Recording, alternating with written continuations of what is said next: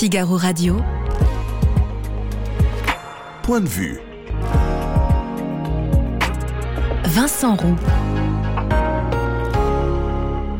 Bienvenue au nouveau public, aux téléspectateurs de Figaro TV Île-de-France, lancé ce lundi à 19h. Et bienvenue aussi aux auditeurs euh, de euh, Figaro Radio, euh, auditeurs habitués qui peuvent nous entendre sur le réseau DAB, notamment à Paris, notamment à Marseille, notamment à Nice également, et bien sûr sur l'appli Radio Player, notamment partout en France, et également sur le site du Figaro. Tous les jours, point de vue, décrypte l'actu, trois actus, trois invités, trois points de vue et bien sûr vos réactions, les réactions et les commentaires des internautes du Figaro. On va bien entendu les prendre tout au long de cette émission. On va revenir euh, sur les leçons à tirer hein, de la séquence constitutionnelle et promulgation dans la foulée de la loi sur la réforme des retraites et sur ce qui peut se passer maintenant. Euh, tout ça avec le constitutionnaliste, l'excellent constitutionnaliste Benjamin Morel. Autre sujet, autre euh, en deuxième partie, six jours sans polluer, mais en se demandant comment y arriver. C'est l'expérience de Sylvain Resser, journaliste automobile au Figaro. Il a fait Oslo-Madrid en voiture électrique. C'était pas Colanta, mais c'était pas non plus une promenade de santé. Il va nous raconter ça en plateau. Et puis, il a été proche de Chevènement, ami de Strauss-Kahn, et maintenant il est allié de François euh, Bayrou, retiré par la force des choses et par la force des urnes. Il a perdu aux dernières élections législatives. Il croit encore à son combat, il croit même un peu peut-être au miracle, il croit à la renaissance de la social-démocratie. François Pupponi viendra nous parler en tous les cas de ses colères, de son dernier livre et nous donner, bien entendu, son point de vue.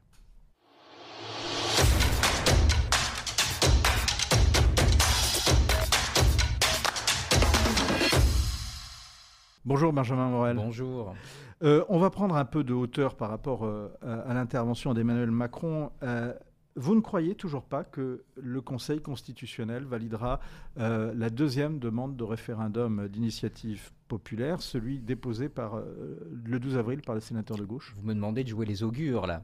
Alors, vous l'avez déjà fait pour le site du Figaro dans la foulée de la décision du Conseil constitutionnel. C'est pour ça que je voulais savoir si vous maintenez votre pronostic. Vous m'avez attrapé. Euh, non, alors je recommande bien entendu vous l'interview que vous avez accordée à Mayol Aldebert, mais on va le compléter aujourd'hui. Alors, il y a des possibilités que ce soit validé. Hein. Je crois qu'il ne faut pas tout à fait euh, ne pas l'envisager. Ah, vous mettez un peu d'eau dans votre. Bien sûr, parce que le Conseil, souvent le Conseil varie, bien folle qui s'y fie. Euh, mais malgré tout, il y a quand même des arguments assez solides contre. Il y a en fait deux types d'arguments.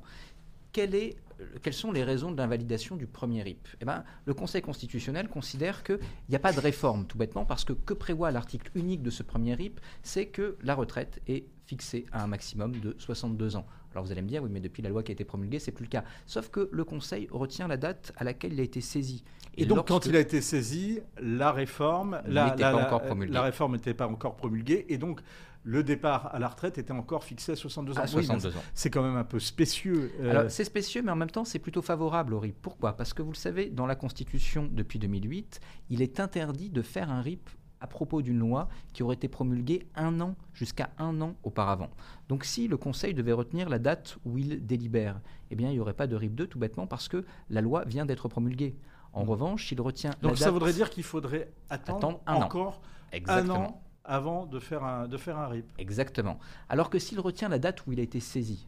À ce moment-là, comme la loi n'avait pas été promulguée, ça ne rentre pas en opposition avec justement les dispositions de la loi de 2008. Alors attendez, on va essayer d'y voir clair, parce que justement, je vous ai lu et, je me disais, euh, il faut peut-être qu'on remette un petit peu les, les, choses au clair. Je pas dit que c'était simple. Euh, euh, dites-moi si j'ai tort, le Conseil constitutionnel, donc a été saisi une deuxième fois pour un deuxième RIP, hein. pas celui qui a été euh, invalidé. le week-end dernier, le vendredi dernier. Euh, il a été saisi pour un deuxième RIP, sur lequel il doit se prononcer le 3 mai prochain. et ce dépôt a lieu, si mes souvenirs, si mes, infos sont bonnes, le 12 avril. C'est ça. Donc, il prend en compte l'état du droit le 12 avril. Mais le 12 avril, la retraite, elle est toujours fixée à 62 ans. Exactement. Mmh. Et donc, la question que va se poser le Conseil, c'est par rapport à cet état du droit le 12 avril, Hmm. Est-ce que ça porte ou pas une réforme? Bah, Théoriquement, non. parce que justement, le 12 avril, on a une retraite à 62 ans. Donc, qu'est-ce que c'est le deuxième RIP? Eh ben, c'est cette disposition du premier RIP, la retraite à 62 ans, donc par rapport au 12 avril, pas de vraie réforme supplémentaire, plus un autre article qui fait bouger les taux relatifs à la CSG pour quelques professions, avec là de vraies évolutions par rapport au régime juridique existant. Et donc, qu'a pensé et qu'a considéré la gauche? Qu'en rajoutant cet article 2, eh bien, elle crée une réforme et que donc le Conseil pourrait valider. Mais malgré tout, c'est problématique à deux endroits. Le premier élément, c'est qu'on est dans un contrôle de recevabilité. Ce que doit se demander le Conseil constitutionnel, c'est est-ce que toutes les dispositions de mon RIP sont constitutionnelles? Or là, si on suit sa jurisprudence, ne serait-ce que celle du 14, eh ben, l'article 2 peut-être, J'y reviendrai pas forcément. Sur la CSG Sur la CSG. L'article 1, sur les 62 ans, bah, par définition, non. Donc, est Pourquoi que... ça ne serait pas constitutionnel? Parce que ça ne représente pas une réforme. C'est aussi bête que ça. Mon RIP, il est là pour, d'après le Conseil constitutionnel, hein, il n'avait pas la même lecture sur ADP. Mais depuis la décision sur, souvenez-vous, au mois d'octobre, la taxe sur les superprofits que voulait faire passer par RIP la NUP, eh bien, c'est sa jurisprudence aujourd'hui. Et donc, pas de réforme. Est-ce que le fait qu'il n'y ait pas de réforme à l'article 1er fait que l'article 2... Donc, attendez, euh, pardon, euh, arrêt au stand. Euh, il y a une réforme sur l'article 1, il mais il n'y a pas de réforme sur l'article 2. Il y a, une... réforme sur l'article 2, mais il n'y a pas de réforme sur l'article 1. On reprend. Il n'y a pas de réforme sur l'article 1 et il y a une réforme sur l'article 2. C'est encore plus complexe. Mais la première question, c'est est-ce que le fait qu'il y ait une réforme, qu'il n'y ait pas de réforme sur l'article 1, invalide le tout? Normalement, quand vous faites du contrôle de recevabilité, eh bien, une, euh, le fait qu'un article soit irrecevable fait que l'ensemble est irrecevable. Hmm. Donc si on applique cette logique, normalement, eh bien, il n'y a pas de RIP possible. Mais il y a une autre subtilité. C'est exactement ce que, ce que dit Nicole, on va y revenir, mais si le Conseil constitutionnel refuse systématiquement les RIP ou autres référendums, cela veut dire que l'on n'aura jamais de référendum. Alors oui et non, je reviens, si vous me permettez, avant sur le deuxième élément. On disait, voilà, si jamais il y a un article 1 qui ne porte pas de réforme et l'article 2 lui en porte, eh bien euh, c'est ambigu. Le problème c'est qu'il n'est même pas certain que l'article 2 porte une réforme. Parce que, encore une fois, jurisprudence sur les super profits. Qu'est-ce que le RIP sur les super profits Eh bien, c'est une variation de taux. On a un taux sur les profits des entreprises, sur la taxation, qui diffère dans le RIP. Et donc, on change quelque chose, mais le Conseil dit que ce n'est pas suffisant. Il faut porter une vraie réforme et le fait de faire changer un taux d'imposition, ça ne constitue pas en soi une réforme. Alors je vois venir, là, c'est sur, la, sur ce que propose donc le nouveau texte de RIP, Exactement. Euh, avec cette réforme sur la CSG, qui est une réforme prétexte en fait. Hein, en elle-même. Euh, en elle-même. Mais euh, elle dit il faut faire évoluer la CSG, et donc le risque c'est que ce n'est que des évolutions. Or, or, pour le Conseil constitutionnel, il faudrait que ça aille plus loin, il faudrait que ce soit une réforme. pas une réforme. Et donc, ce faisant, a priori, si hmm. on en croit la jurisprudence à ce stade-là, ni l'article 1, ni l'article 2 ne représentent des réformes. Donc si on en croit la jurisprudence, ben, elle peut évoluer, on a très peu de recul, et ben, on a affaire à un RIP qui devrait être rejeté. Alors si vous nous regardez sur le site du Figaro, vous pouvez encore poser la question hein, pour savoir si vous avez bien compris. J'ai bien conscience que c'est pas facile. Effectivement, il faut quand même euh, se, essayer de, poser quand même les, choses, et donc c'est ce qu'on essaie de faire, c'est la vocation de euh, point de vue. Euh, avant de revenir à la question que posait Nicole, parce que ça c'est vraiment une vraie question, une question importante, euh, est-ce que vous avez été étonné par euh, la décision du Conseil constitutionnel à la fois sur la loi euh, concernant la réforme des retraites et sur le référendum d'initiative partagée? Dans ce studio, il y a eu quand même beaucoup de personnes qui ont été étonnées, donc je voulais savoir si le constitutionnaliste que vous êtes a été étonné. Il faut bien distinguer les deux. La décision sur le RIP, pour les raisons que j'ai évoquées, non. D'ailleurs, la gauche elle-même était assez peu étonnée. La Alors ça, c'est ça qui est étonnant, parce que c'est là où il y a eu le plus d'étonnement. D'étonnement, c'est sur le RIP. Non, parce qu'encore une fois, si vous lisiez bien la décision sur les super profits, tout était dedans. Hmm. Donc là, a priori, d'ailleurs, la gauche elle-même n'a pas été très étonnée. La preuve, elle a déposé ce RIP 2. Hmm. Elle a déposé sans trop... Enfin, il y a probablement eu des bisbilles en interne, parce qu'il y avait des façons de le rendre constitutionnel. Mais euh, malgré tout, le fait qu'elle dépose ce RIP avant justement la date de promulgation montre qu'elle-même n'était pas du tout sûre de son coup. De l'autre côté, sur la décision en revanche sur le fond de la réforme, oui. C'est-à-dire qu'il y avait deux options. L'invalidation totale, elle était possible. Il y avait clairement des arguments pour. le 47-1, le, le, les, la surabondance de dispositions de rationalisation qui ont objectivement nuit à la clarté du débat parlementaire. Tout ça étaient des arguments qui n'étaient pas évidents du point de vue de la jurisprudence, parce qu'il y avait très peu de, précédents, mais qui malgré tout étaient tout à fait recevables par le Conseil. Ensuite, eh bien, il y avait une invalidation partielle auquel on s'attendait. On voyait bien que ça tournait quand même un peu plus, non pas vers la bombe atomique euh, lancée sur l'Elysée, qui était l'invalidation totale, mais sur une invalidation partielle. Mais on s'attendait à une invalidation avec quand même un ton beaucoup plus dur du Conseil constitutionnel. On s'attendait à ce qu'on appelle des réserves d'interprétation, grosso modo des petits tacles du Conseil constitutionnel vis-à-vis du gouvernement pour leur dire vous avez quand même été trop loin et ne le refaites pas. Au lieu de ça, on a eu un Conseil qui a été extrêmement sirupeux dans euh, ses formulations, qui a, je vous renvoie au considérant 65, qui a beaucoup tourné sur le fait que ben, un ministre qui donne de mauvaises, de mauvaises informations, c'est pas si grave, etc. Ça ne nuit pas à la clarté du débat parlementaire. Tout ça est quand même fondamentalement discutable. Donc on s'attendait à ce type de décision sur le fond quant à sa portée. Ce ton de la décision, caractère tout de même très amène, ben, on ne l'attendait pas. Euh, de la promulgation dans la foulée par Emmanuel Macron, est-ce que vous avez été étonné Non, ça c'est pas un non-débat pour moi. C'est-à-dire que non, non, mais que ce soit un débat ou un non-débat, la légitimité de l'acte ou pas, ou la compréhension. Mais est-ce que vous, ça vous, vous a étonné ou pas? D'un point de vue, alors là, je ne parle pas du, au constitutionnaliste que vous êtes, mais là au politologue.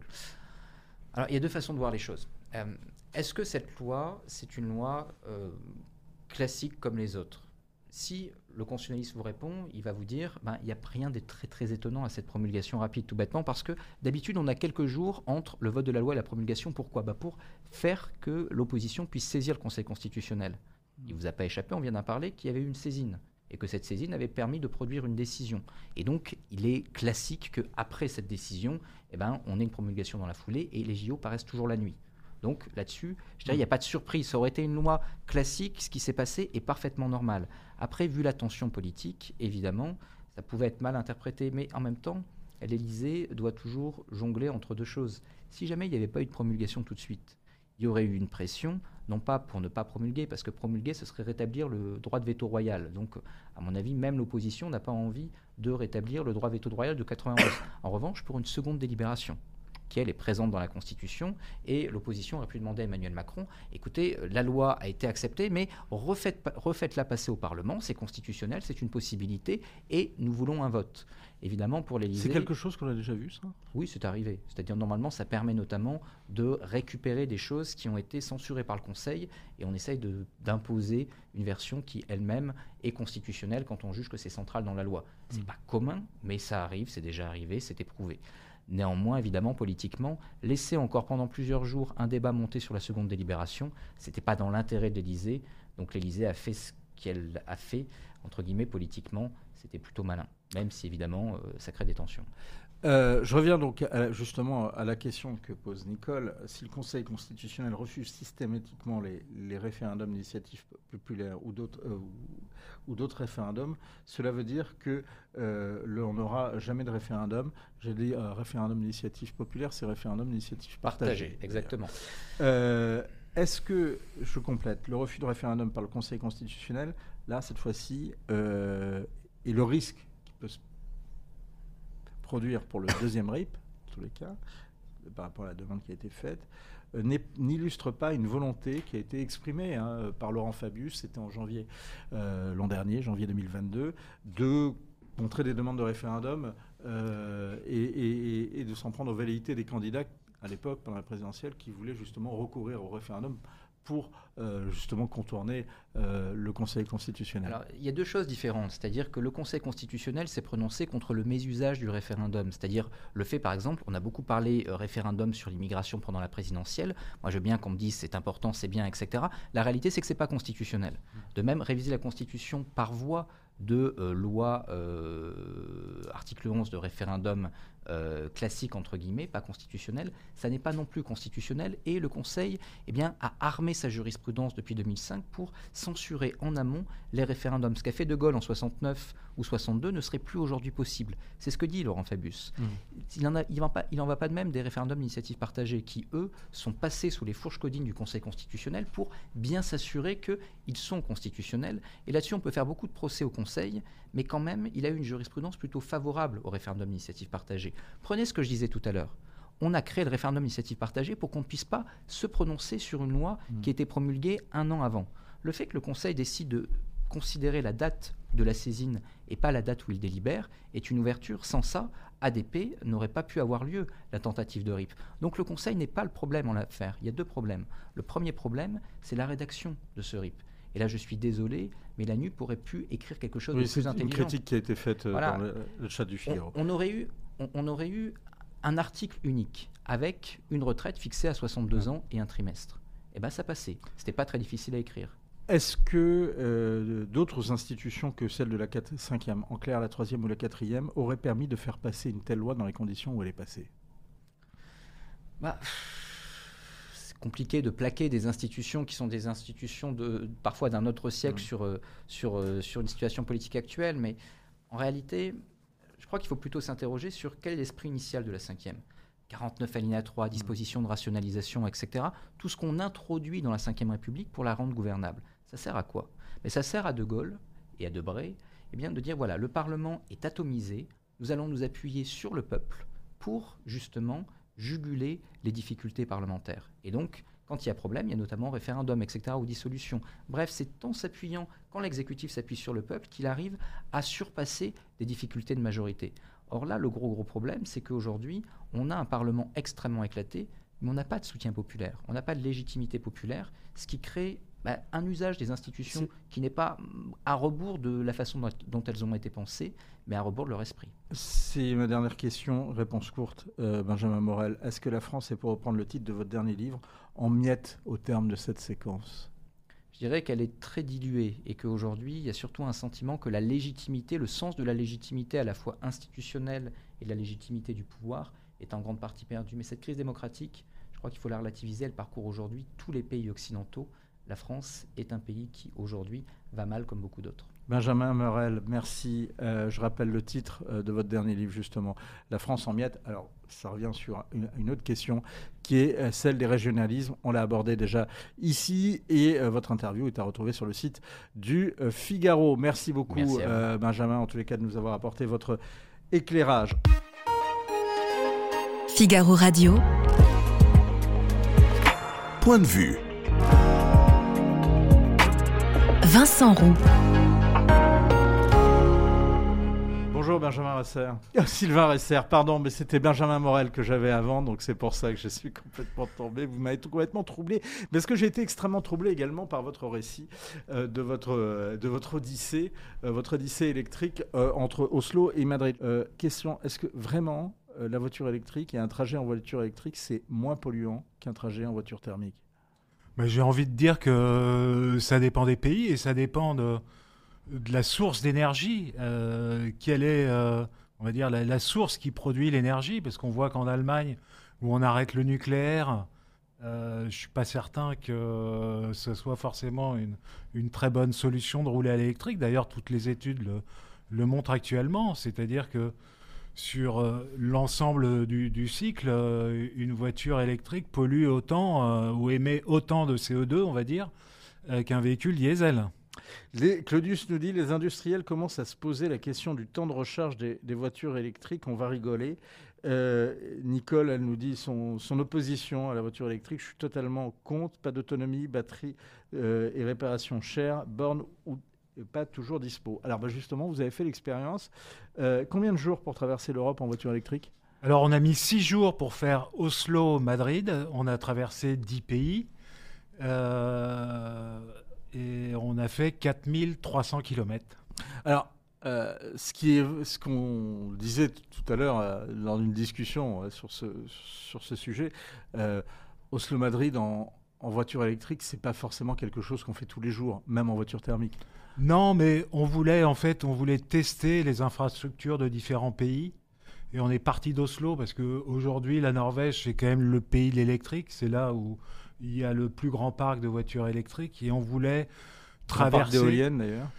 entre autres, mais on voulait traverser un, un grand nombre de, suffisamment de pays pour avoir, euh, on va dire, une photographie euh, assez exhaustive et aller jusqu'en Espagne. On aurait pu pousser au Portugal, mais le Portugal, euh, franchement, aujourd'hui, il n'y a pas de borne, donc ça ne serait pas servi à grand-chose.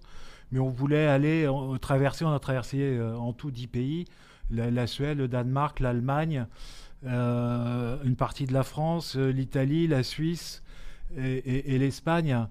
Et on voulait euh, mettre en perspective euh, les infrastructures euh, à un instant euh, T. 4300 km en 6 jours, euh, la vitesse moyenne? La vitesse moyenne, euh, si on enlève les, les nuits euh, à dormir, on va dire que c'est de l'ordre de 80-90 km/h de moyenne. Donc 80-90 km/h. Ça, pourquoi vous êtes obligé de, de rouler à, cette- à ce rythme-là Euh, C'est le code de la route ou bien c'est les contraintes techniques? C'est les deux, en général. Vous n'avez pas pris l'autoroute? On a pris, on a, on a essayé de Sur prendre. l'autoroute, vous, étiez plus à- vous étiez à plus de 90 km/h Oui, euh, pas beaucoup plus, mais euh, tout dépend de. Il y a on une voie pour les véhicules lents? Tout, tout dépend du, du code de la route euh, des, des pays traversés. En, en France, où la limitation sur autoroute est à 130, on a roulé entre 120 et 125. Hmm. Il faut savoir que passer 110 km/h, la, la consommation d'une voiture électrique devient exponentielle. Hmm. Donc euh, il faut faire très attention à ça. Euh, Comment vous avez pu vous approvisionner, euh, vous approvisionner? Alors au- aujourd'hui, euh, donc on, a effectué ce périple euh, avec une Renault Mégane électrique, qui aujourd'hui euh, est un des, rares véhicules du marché à avoir un planificateur d'itinéraire qui fonctionne sous, Google. Et donc vous rentrez une destination à la voiture, et c'est la voiture, c'est le système qui va vous programmer les arrêts en fait. Il va vous dire, bah, de toute façon, si vous allez à tel endroit, vous ne pourrez pas y aller d'une seule traite, vous allez être obligé de vous arrêter parce qu'il n'y aura pas assez de batterie. Compte tenu de la vitesse moyenne qui est rentrée, euh, des paramètres sont rentrés dans la voiture, on va vous dire bah, il faut vous arrêter à tel endroit, tel endroit, tel endroit, il faut vous arrêter tant de minutes à tel endroit, vous allez recharger euh, X% de batterie, repartir et vous arrêter au prochain point. euh, et vous arrêtez de nouveau X minutes pour recharger X%, etc. etc. Le coût de l'opération? Le coût de, l'opération, euh, en termes financiers, Mhm. euh, c'est un peu plus cher que le diesel. On a fait le calcul. Ça nous a coûté euh, de l'ordre de 780 euros euh, pour couvrir ces 4300 km. si on devait mettre en perspective avec une voiture diesel, là on s'est arrêté quand même euh, 20, euh, 28 fois, on a rechargé 28 fois. Si on avait dû faire les 4300 km en voiture euh, diesel, on se serait arrêté un peu plus de 5 fois avec un réservoir de 60 litres. Euh, ça nous aurait coûté euh, grosso modo un peu moins de 700 euros. Alors, il y a une autre question qui est précisément celle du, chargement. Donc, au bout de combien de temps il faut recharger? Est-ce que vous pouvez faire un 1000 km avec une voiture diesel? Et euh, quand vous rechargez, combien de temps ça vous prend? D'abord, sur l'autonomie. Alors il y a plusieurs choses. Euh, vous arrêtez pas euh, aussi souvent si vous roulez dans le nord ou dans le sud de l'Europe. Dans le nord où il fait très froid, la batterie aime pas du tout le froid, donc vous avez moins d'autonomie. Donc ça, faut le prendre en compte. Il faut aussi savoir qu'il n'y a pas des bornes partout. Donc j'ai presque envie de dire, faut viser juste. Donc il faut prendre toujours une petite marge euh, de, sécurité. On s'arrête jamais quand on a une batterie à 3 ou 4% parce que ça nous est arrivé à l'étranger. Si votre, euh, le, votre badge euh, de, réseau ne marche pas, comme la plupart des bornes n'acceptent pas les cartes de crédit, eh ben, vous ne pouvez pas recharger. Donc il faut toujours prendre une marge de, sécurité, arriver à une, une, un- une borne, à une station à 10, 15 ou 20% de, de capacité de batterie. Et là, vous allez mettre, euh, il faut environ 35 à 38 minutes pour recharger jusqu'à 80%. On a Pourquoi? Parce que Pourquoi vous ne faites pas le plein?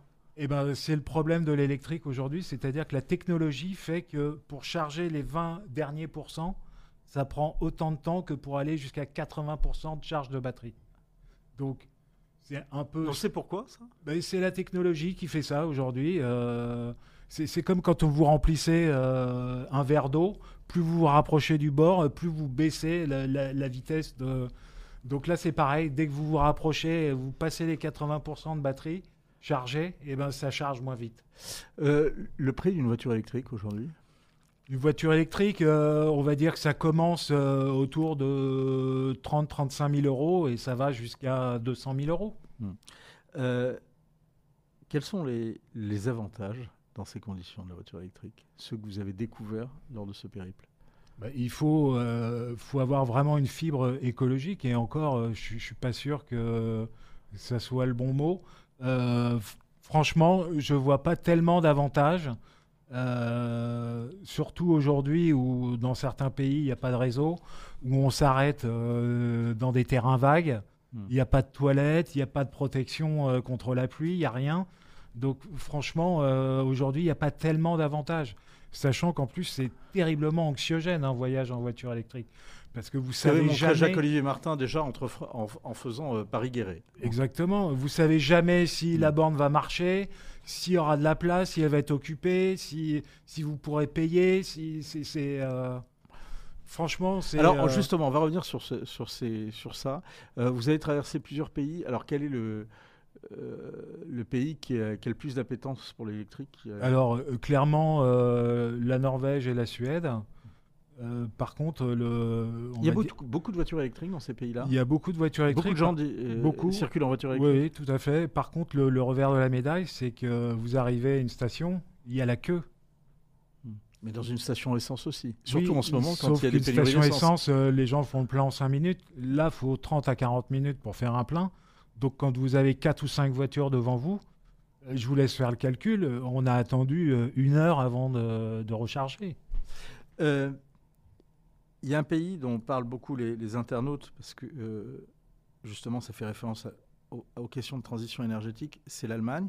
Est-ce que l'Allemagne, est-ce que l'écologique Allemagne, l'écologiste Allemagne, est bien pourvue en termes d'infrastructures, et euh, sachant que c'est un pays quand même euh, euh, qui est très, euh, dont l'industrie est quand même très axée autour de l'industrie automobile. Alors, on n'a pas traversé toute l'Allemagne, mais j'ai envie de dire que les endroits, les régions qu'on a traversées, euh, carton rouge. Et c'était quelle région? On est descendu du côté d'Hambourg, Düsseldorf, pour rejoindre la Belgique. Franchement, carton rouge parce que du côté du Düsseldorf, zone blanche, pas de borne du tout, ou alors euh, très éloigné de l'autoroute. Et donc, ça oblige à euh, une petite gymnastique, à prévoir, à anticiper, euh, pour pas se retrouver sans batterie. Parce que si vous n'avez plus de batterie, euh, vous pouvez avoir un bidon, euh, ça sert à rien. Et il faut appeler la dépanneuse et aller à une station de, de recharge. Hmm, L'Allemagne est un, Sahara de la borne électrique. On dit que la voiture électrique, c'est une voiture de trajet court. Donc là encore, je vous repose ma question, Sylvain, est-ce que c'était pas un peu spécieux euh, et un peu facile de se dire, euh, voilà, on va rencontrer des problèmes, euh, sachant que vous les faites à bord d'un véhicule qui est fait plus pour des trajets courts qu'un trajet Oslo-Madrid Ouais, c'est vrai que la voiture est faite pour la voiture électrique est faite pour les trajets courts, mais alors pourquoi on nous impose ce véhicule au 1er janvier euh, 2035 Parce que si ça continue comme ça, euh, le résultat euh, va être catastrophique. Alors mettons que Parce ça... que 2035, c'est demain. Euh, 2035, on ne pourra plus acheter que des voitures neuves électriques. C'est-à-dire que, que vous soyez euh, obligé d'aller travailler, euh, que vous alliez chercher votre pain, que vous partiez en vacances, ça sera pour la plupart des gens en voiture électrique. Euh, alors précisément, si on va chercher son pain et si on va travailler, dans la plupart des cas, en tout cas dans bien des cas, ce sera des trajets courts. Donc là, Là, on la est d'accord La que- véhicule électrique peut tout à fait être. euh, Après, l'autre question qui se pose, c'est à partir du moment où il y a un parc important, Hmm. il faudra des infrastructures euh, à la mesure. Et, et aujourd'hui, euh, ça n'est pas le cas. Alors, ça n'est pas le cas aujourd'hui, mais est-ce que ça peut l'être d'ici 2035 ou en tous les cas, pour que ça le soit d'ici 2035, quels sont les défis, quelles sont les modifications à faire? Il faudrait des bornes. Euh, Est-ce qu'on est prêt à accepter qu'il y ait des champs de bornes? Parce qu'il va falloir des, des milliers, des millions de bornes. Si demain il y a un parc de 10, 15 ou 20 millions de voitures électriques, alors, on est bien d'accord, tout le monde ne chargera pas en même temps. Mais il y a un moment donné, quand les gens vont partir en vacances, il faudra des bornes. Si je vous suis, euh, si par exemple on arrêtait complètement les stations essence et qu'on les remplaçait par des stations à borne électrique, ce serait pas possible étant donné le temps de chargement. Euh, oui, oui et non. Après, euh, moi, je vois l'autre problème, c'est est-ce qu'on aura euh, le réseau d'électrici- d'électricité suffisant pour approvisionner toutes ces bornes? Aujourd'hui, c'est pas le cas? Bah, Aujourd'hui, on est un peu limite. Et on nous a déjà dit qu'il faudrait construire deux ou trois centrales nucléaires supplémentaires pour fournir l'électricité aux véhicules électriques. Une dernière euh, question. Est-ce que euh, depuis que quand même cette technologie existe et depuis que euh, vous testez quand même depuis quelques années ces, ces véhicules électriques, vous vous intéressez à la question depuis, depuis plusieurs années, est-ce que vous avez noté quand même des points d'amélioration? Oui, indéniablement, il y a des progrès. Et les progrès continuent. Où ça? Il y a des progrès sur les, les puissances de charge des batteries, sur les capacités euh, des, des batteries embarquées, et donc qui jouent sur C'est quoi C'est capacité de stockage capacité de stockage, euh, capacité à re- restituer le- l'électricité, et surtout c'est les puissances de charge, parce qu'en fait le, le problème aujourd'hui c'est de C'est-à-dire qu'on met moins de temps de, de charge qu'avant. ce que vous Donc peut-être qu'en plus vite. 2035, on mettra au- peut-être autant de temps pour faire une pour recharger un- pleinement une batterie de, de voiture électrique qu'on met euh, pour euh, faire un plein un plein S- d'essence. Sans doute, mais le, le problème induit, c'est que si on charge trop vite et si on le fait euh, régulièrement, on va détériorer la longévité de la batterie. Parce que les batteries euh, n'aiment pas qu'on les charge euh, euh, très vite euh, tout le temps.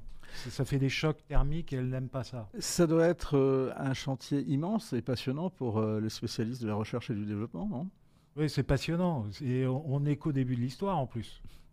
Merci beaucoup, euh, Sylvain. Bon, on continuera euh, de la lire avec vous et en tout cas, on, on lira la vôtre euh, sur et on lit la vôtre sur le site du Figaro puisque votre récit est à retrouver euh, sur euh, lefigaro.fr dès ce mardi. Merci beaucoup, Sylvain. Merci Vincent. Figaro Radio. Point de vue. Vincent Roux. On revient en France sur les polémiques à gauche. L'ancien Premier ministre Manuel Valls, euh, l'ancien Premier ministre Manuel Valls parlait de gauche irréconciliable, notamment sur la question de la radicalité. On va demander, euh, par exemple, si l'ancien maire de Sarcelles, François Pupponi, est d'accord avec euh, cette question et cette explication aussi de l'ancienne leader, de la, l'actuelle pardon, leader écologiste Marine Tondelier. Il y, a- y a un vrai sentiment d'injustice du côté des militants écolos. Euh, dont par ailleurs on a de plus en plus de mal à les convaincre. Nous, on est euh, chez les Verts adeptes de la non-violence depuis plus de 40 ans, c'est ce qu'on porte, c'est notre ADN, on est formé à ça. Mais quand vous discutez avec des jeunes militants éco-anxieux qui vraiment ont l'impression que euh, dans 10, 20, 30 ans, ils vont connaître l'effondrement, ils nous disent, mais vous voyez, vous, vous avez raison d'être comme ça, on ne vous juge pas, mais nous, on pense que dans ce pays, on n'obtient rien sans violence. Bonjour François Pupponi. Bonjour. Euh, Marine Tondelier, euh, justement, à l'instant, euh, dit il faut comprendre ces jeunes militants qui voient que leur cause n'avance pas et qui voient qu'il n'y a qu'avec la violence que, que, que la cause avance. Vous n'êtes pas, sens- vous êtes pas sensible à cette argumentation? Alors, souvent la jeunesse est dans cette revendication-là, en disant on nous Vous n'étiez pas radical, jeune? Non. J'étais un peu atypique, j'étais pas radical. Mais euh, par contre, j'ai été maire de Sarcelles pendant 20 ans. Vos détracteurs vous diront c'est normal, vous avez fini centriste. Absolument. Ouais. J'ai pas encore fini, il me reste encore un peu de temps. mais non, mais les jeunes de banlieue, par exemple, je les ai entendus dire pendant 20 ans pour avoir faut casser. Mm. Donc cette logique-là, elle existe. Mm. Ce qui est terrible, c'est que certains partis euh, de gouvernement, en tout cas, qu'est-ce qu'ils veulent les partis de gouvernement, ceux qui aspirent à diriger, incitent parfois les jeunes à dire bah, allez-y, c'est normal. Et que vient de dire la responsable des Verts là, ça va un peu dans le même sens. Euh, vous n'y allez pas de main morte. hein. Vous faites euh, le procès de la gauche qui vous a battu. hein. Euh, la gauche NUPES est majoritairement insoumise. euh, celle de celui qui vous a battu aux législatives, hein, Carlos Martins Bilongo.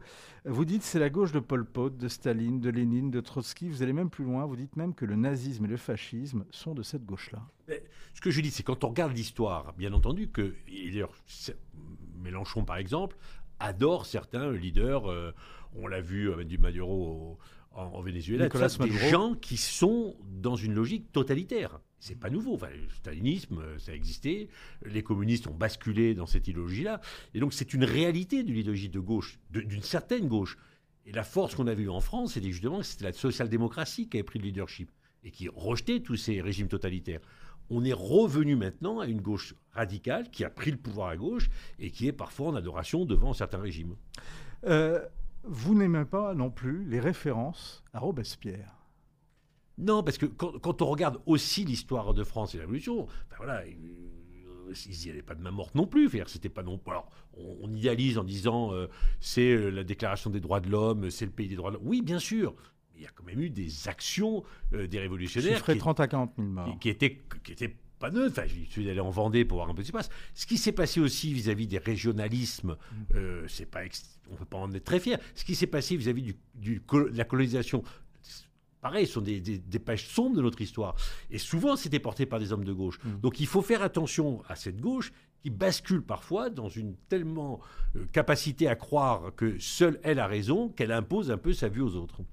Euh, comment avez-vous pu, euh, vous, justement, quand on vous lit, et c'est très clair, et vous le redites en quelques mots, mais vous le redites dans quelques pages très bien senties, très bien écrites, euh, très agréablement écrite en tout cas, comment vous avez pu, vous l'ancien chevènementiste rallié ensuite à DSK, être dans un parti qui s'est allié, et c'était sous Jospin notamment, euh, lors de la gauche plurielle, à cette gauche-là? Alors, ça a commencé par Mitterrand. Mitterrand s'est associé, c'est à l'époque au Parti communiste, c'est mm. une gauche radicale quand même, mm. et qui était le dire, avec un élément simple, on, la gauche ne pourra jamais prendre le pouvoir dans le pays s'il n'y a pas l'union de la gauche. Et c'est ce qui a réussi à, faire Mitterrand en 80. Jospin était dans la même logique, c'est-à-dire que la gauche rouge, rose, verte, c'était la possibilité de gagner, de prendre le pouvoir. C'est ce qu'a fait aussi François Hollande. Le problème, c'est que c'est la, social-démocratie qui était le leader de cette gauche, donc arrivait à tempérer les ardeurs des autres. Aujourd'hui, le problème, c'est que c'est la gauche radicale qui essaye de faire l'union, qui a fait l'union avec la NUPES, mais c'est elle qui dirige. Oui, mais justement, euh, moi, c'est ça qui, m'intéresse dans, ce que vous dites, euh, c'est que euh, vous faites un plaidoyer, on va y revenir sans doute, mais euh, en faveur de la nation, vous faites un plaidoyer contre, en faveur du libéralisme, on, croirait entendre Manuel Valls, j'aime l'entreprise, donc des valeurs sur lesquelles quand même toute une partie de la, droite et des droites peuvent se, peuvent se retrouver. et on sent que vous êtes effectivement irréconciliable avec les, la, gauche radicale. Et on ne comprend pas pourquoi, juste, est-ce que, euh, comment finalement l'intérêt de gagner, l'intérêt euh, euh, partisan, l'emporte souvent sur l'intérêt de vos convictions? Oui, mais bah, moi j'ai été maire de Sarcelles, j'ai mmh. suivi le ministre Strauss-Kahn. Et on avait dans notre équipe municipale des communistes, des écologistes, des gens avec qui on pouvait discuter, qui, étaient à la fois membres de partis comme le Parti communiste, mais qui n'étaient pas d'une gauche radicale, qui étaient pour l'exclusion. Et on a travaillé intelligemment ensemble. Donc c'est aussi une question d'hommes et de femmes qui acceptent de faire des concessions, et ça se passait plutôt bien. Et on le voit bien comment dans les mmh. collectivités locales, l'union de la gauche fonctionne plutôt bien. Le problème, c'est ce qui se passe à l'Assemblée nationale aujourd'hui. C'est-à-dire que la NUPES, et les filles en particulier au sein de la NUPES, imposent son point de vue et impose son point de vue à un parti socialiste qui a complètement baissé la tête. Alors je vous pose la question différemment, François Pupponi, est-ce que vous n'êtes pas mauvais perdant? C'est-à-dire, euh, vous êtes pour l'union de la gauche quand c'est euh, euh, votre, votre courant qui domine, mais eh, vous êtes contre l'union de la gauche quand c'est les autres qui dominent ben, Quand ce sont des gens que je considère comme étant des gens dangereux, qui mettent en cause... Ça, Je ne comprends pas pourquoi c'est allié à eux. Mais non, mais quand on fait un accord de gouvernement. C'est-à-dire que la droite a toujours refusé de s'allier au, Front National, euh, justement au nom de la question que vous soulignez, qui est la question des valeurs. Mais l'union de la gauche, qui avait été faite par Mitterrand, puis par Jospin, puis par Hollande, c'était avec des gens sur lesquels il y avait un accord de programme, mm. un accord politique, qui ne remettait pas en cause les institutions, par exemple. Qui aboutit justement à la question qui est polémique aujourd'hui, qui est la question du nucléaire. Complètement. Mais il y avait un accord politique hmm. qui n'était pas la remise en cause des institutions. C'était de dire, nous, nous sommes sociaux. C'était la remise en cause de nos infrastructures. D'accord. Sur, sur l'écologie, peut-être c'est pas une bonne chose, mais il y avait un accord politique. Aujourd'hui, l'accord politique que propose euh, la France insoumise, c'est de dire on va mettre tout par terre.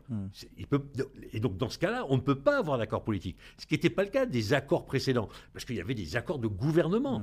Aujourd'hui, on nous dit il faut tout renverser il faut s'associer avec les islamistes. Et ça, ce sont des choses que le Parti socialiste n'aurait jamais dû accepter.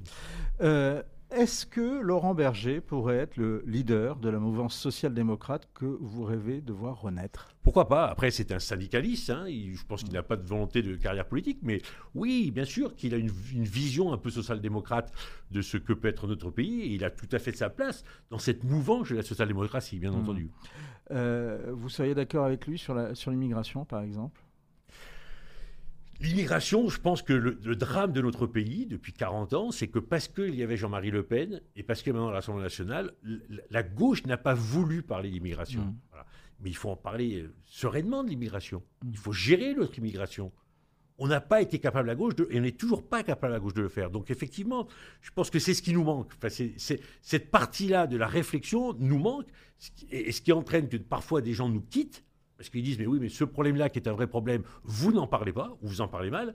Et ils vont, ces gens-là qui votaient pour nous, vers Marine Le Pen. Mais est-ce que euh, vous portez pas une part de responsabilité, vous, François Pupponi, vous rappelez et vous vantez, vous félicitez d'avoir participé à l'aventure SOS Racisme avec euh, Julien Drey euh, Justement, est-ce que vous n'avez pas contribué à, euh, au départ de tout cet électorat euh, populaire euh, de gauche qui a été quand même stigmatisé par les années SOS Racisme Bien sûr, mais c'est vrai qu'au début, il y avait du racisme en France, il y avait de la xénophobie. On a, on a Vous, voulu. le dites, il y en avait à gauche. Il y en avait à gauche, bien sûr, il y en avait à gauche, bien sûr. Mais on a voulu, en contre sur ce racisme, dire attention, voilà, attention, la plupart de ces jeunes sont français, ils sont issus de l'immigration, ouvrons les yeux.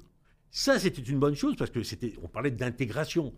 Ça n'empêche pas qu'il aurait fallu aussi parler d'immigration et gérer l'immigration. Ce qu'on n'a pas été capable de faire et ce qui nous a, euh, bien entendu, porté préjudice dans un certain nombre de résultats électoraux. Vous faites l'éloge de la social-démocratie qui est en matière euh, économique, selon vos voeux, euh, en tout cas libérale. Mais justement, si elle peut renaître aujourd'hui, c'est pour ça que je vous posais la question sur Laurent Berger, c'est parce qu'une partie de cette gauche qui votait Macron se désolidarise de lui parce qu'elle le trouve trop libéral. Oui, ce, ce que l'on a du mal à faire au sein de la Macronie, c'est de peser sur la jambe gauche. Voilà. Moi, je, je les ai fréquentés, je les fréquente Parce encore. que si on se pose, pardon, je vous coupe, mais si, si, si on se base sur la, la jambe gauche, euh, on est moins libéral et on est plus euh, progressiste sociétalement. Euh, franchement, c'est pas ce que je, je lis euh, dans votre profession de foi, euh, dans votre livre. Oui, mais ce que je veux dire par là, c'est que l'intérêt, c'est qu'on soit capable de peser sur ce que fait Emmanuel Macron. Aujourd'hui, on voit bien que c'est plutôt l'aile droite de la Macronie qui Mm. pèse le plus Mm. idéologiquement. On a essayé avec Olivier Dussopt, euh, Jean-Yves Le Drian avec Territoire de Progrès d'être cette partie gauche. Ça, ça existe, mais on voit bien que le poids est moins important. C'est ce qu'il faudrait faire. Parce qu'aujourd'hui, même si le pays penche à droite et que Emmanuel Macron, normalement, penche à droite parce que justement, il y a cette réalité électorale, il faut qu'on soit capable, nous, de peser un peu plus. Et je pense que, alors, soit il y a quelqu'un qui émerge dans la social-démocratie en dehors de l'espace de- de- d'Emmanuel Macron, soit ça se fera au sein de la Macronie. Euh, pour la social-démocratie, euh, euh, alors, vous dites avant, pardon, j'invite les tenants de la social-démocratie à repenser le modèle d'intégration, écrivez-vous. Comment? Oui, parce que, voilà, je à force de ne pas parler de l'intégration, de l'immigration, de la gestion de l'immigration, Mm. Eh bien, on, voit bien qu'aujourd'hui, les Français sont confrontés à ce problème-là d'immigration, que seuls qui apportent des réponses, c'est principalement le Rassemblement national, qui sont des mauvaises réponses, mais que nous, nous n'en apportons pas suffisamment. Nous n'en parlons pas. Nous avons parlé d'intégration, mais nous ne parlons pas d'immigration. Et ça, je crois que c'est ce qui nous manque. Et si on veut faire en sorte que la social-démocratie de nouveau émerge dans notre pays, on doit être capable d'apporter des solutions. Il faut gérer l'immigration. On ne peut pas accepter l'immigration telle qu'elle est aujourd'hui. Euh, pour la social-démocratie, écrivez-vous encore, le multiculturalisme, c'est non. Alors, c'est ce que je vous demandais tout à l'heure. Vous vous félicitez d'avoir participé donc à l'aventure SOS Racisme et d'avoir œuvré au combat, vous le dites, hein, au, combat pour l'intégration des Français d'origine étrangère. Euh, mais est-ce que, justement, euh, ce faisant, vous n'avez pas contribué à ce euh, multiculturalisme et à ce communautarisme que vous, que vous condamnez aujourd'hui Alors- après avoir quand même beaucoup participé, parce que quand vous étiez maire de Sarcelles, vous alliez voir la communauté arménienne, Oui. la, commer- Oui. la communauté juive, la communauté assyro-chaldéenne, Oui, les, bien sûr. Mais les communautés turques. Les- les- D'abord, deux choses. La France a ghettoisé ses quartiers. Mm. On a communautarisé ses quartiers. Ensuite, une fois que ces communautés sont là, on a deux solutions. Soit on leur parle les unes après les autres, soit on les amène vers l'espace public, l'espace commun qu'est la, la République, qu'est la nation.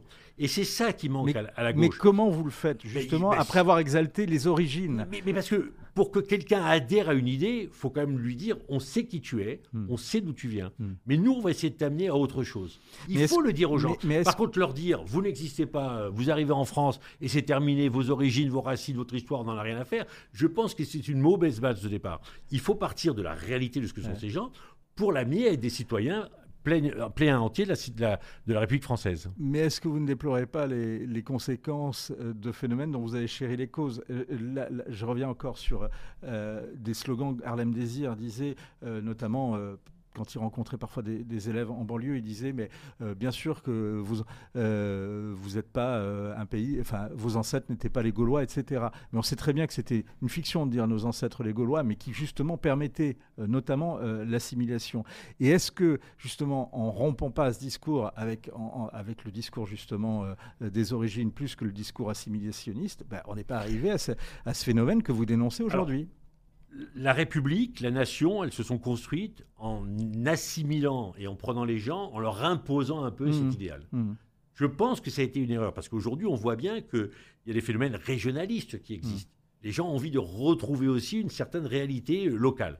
C'est on- pas dû plutôt à la faiblesse de l'État central, ça? Alors, moi, je pense qu'on peut... Enfin, on aurait dû, j'ai toujours été plutôt girondin que jacobin, on peut amener les gens vers l'idéal républicain, vers la nation, en, leur expliquant, en dialoguant, en discutant, Mm. sans pour autant les, les, les déraciner de ce qu'ils sont. Ça, c'est une conviction profonde. Et on peut le... On, Mais on aurait dû le faire avec Je les respecte régions. votre conviction, François on peut le Pupponi, faire avec les c'est communautés. possible Est-ce que c'est possible Apparemment pas. Ben si, mais on- sauf qu'on ne l'a jamais fait. Hmm. Sauf qu'on ne l'a jamais fait. Euh, comment peut-on faire l'élo- l'éloge éloquent, vibrant de la nation que, que vous faites, comme, et, et soutenir une mouvance et des courants de, de DSK à Bayrou complètement fédéralistes et européistes? Mais parce qu'on peut. Hmm. Enfin, on peut adhérer à l'idéal républicain et à la nation, à l'idée de nation, qui est de dire on sait d'où l'on vient, on a des différences, mais on va se battre pour une volonté commune. C'est ça la nation. Mm. Et, on peut être tout à fait dans la nation française et adhérer à l'idéal républicain. Mm. Mais, mais tout ça, c'est une. C'est la nation et la République, elles se construisent tous les jours. On a cru naïvement en France que ça avait été décrété un jour et que ça allait durer toujours. Non. La nation et la République, elles se construisent tous les jours. C'est ce que la gauche n'a pas été capable de faire depuis, beaucoup de- depuis un, un nombre d'années important. Vous tirez à boulet rouge sur le néo-féminisme. Est-ce que c'est votre amitié avec Dominique Strauss-Kahn vous Non, non, vous savez, c'est mon ami, je cette amitié, mais non. Vous savez, moi, je me suis retrouvé un jour. Vous craignez pas un- que c'est ce qu'on vous reprochera? Oui, bien, bien entendu, c'est évident, on va me dire, oui, mais c'est normal, il est strauss-kahnien. Mais vous savez, moi, un jour, je me suis retrouvé là, sur un plateau télé, en face de deux femmes. Et je, parlais à une des femmes, j'ai madame. Elle me dit, ne m'appelez pas madame. J'ai dit, mais je, je- ne m'appelez pas. Et puis d'abord, vous êtes un homme, laissez-nous parler entre femmes. Bon, ça, je ne supporte pas. Enfin, ce, ce- ce rejet de l'autre, ce féminisme qui exclut l'homme, Déconstructionniste. se déconstruire, c'est quelque chose que, enfin, qui est, qui est Mm. la négation complète de ce qu'est l'idéal républicain que, que- que je chéris. Il y a un point très passio- passionnant dans votre livre, c'est que c'est tout ce que vous écrivez euh, sur l'islamo-gauchisme. Bon, ça, ça vous appartient, c'est vos convictions, mais vous avez trouvé, euh, ça j'ignorais qu'il qu'il existât, les traces de celui qui a théorisé euh, l'islamo-gauchisme. C'est un Britannique, un trotskiste, il s'appelle Chris Harman. Il a compris que le- le- les ouvriers allaient disparaître et qu'on allait avoir un nouveau prolétariat.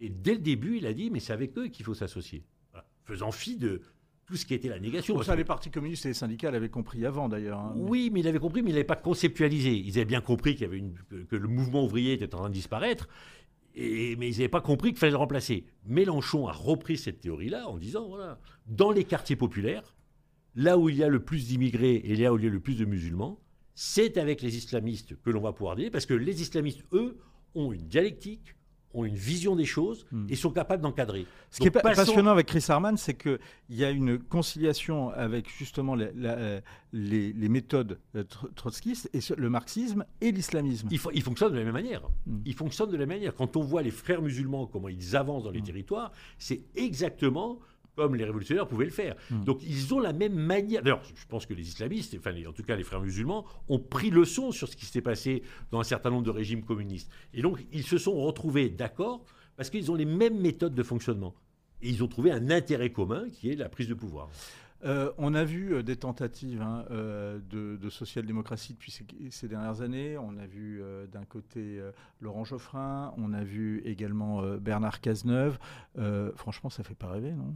Si, Bernard Cazeneuve, oui. Moi, pour l'avoir ça- fréquenté lorsqu'il était ministre de l'Intérieur. Alors, ça vous fait peut-être rêver, mais est-ce que ça fait rêver l'opinion Apparemment, Écoutez, dans les sondages? C'est le, pari, le pari, par exemple, que Bernard Cazeneuve et un certain nombre d'anciens socialistes font, qui est de dire, après Emmanuel Macron, puisqu'il ne pourra plus se représenter, il y a peut-être l'espace pour euh, quelqu'un de différent, mais qui est Mm. quelqu'un qui est un homme de, de gouvernement et qui est un homme d'État. Mm. Maintenant, c'est vrai qu'il y a trois ans, pour essayer d'émerger, ça va être compliqué et difficile. Mm. Mais le pari qui est fait par la social-démocratie, c'est celui-là, c'est de dire, après Emmanuel Macron, il y a sûrement la place pour un homme d'État qui est un social-démocrate. On voit bien comment les républicains s'écroulent, on voit bien comment euh, Mélenchon, Jean-Luc Mélenchon est un repoussoir pour un certain nombre d'électeurs de gauche et de droite bien entendu, et comment quelqu'un qui émerge de cette social-démocratie peut avoir un espace? C'est le pari qui est fait, il est ambitieux. Je suis moi pour le coup un peu pessimiste, je pense que d'ici 2027 on n'y arrivera pas, mais en tout cas il faut tenter. Alors, vous, êtes, vous avez commencé à gauche, vous êtes au centre, vous finirez pas à droite? On verra. Beaucoup me disent que je finis même un peu plus qu'à droite, mais on verra. En tout cas, ce qui est sûr, c'est que je me retrouve plus dans cette gauche. La gauche en perdition. Euh, on n'est pas toujours convaincu, mais on est bluffé par euh, l'érudition, la profondeur de la réflexion, et plus encore hein, par euh, l'élégance du style de, François, de François Pupponi. C'est très très bien écrit, c'est vraiment passionnant. Et ce seul argument doit suffire à vous faire lire d'une traite qui se livre, parce qu'il se lit d'une traite, et c'est aux éditions du CERF. Merci beaucoup François Pupponi. Merci à vous. Point de vue, c'est fini. On se retrouve demain, même heure, même endroit.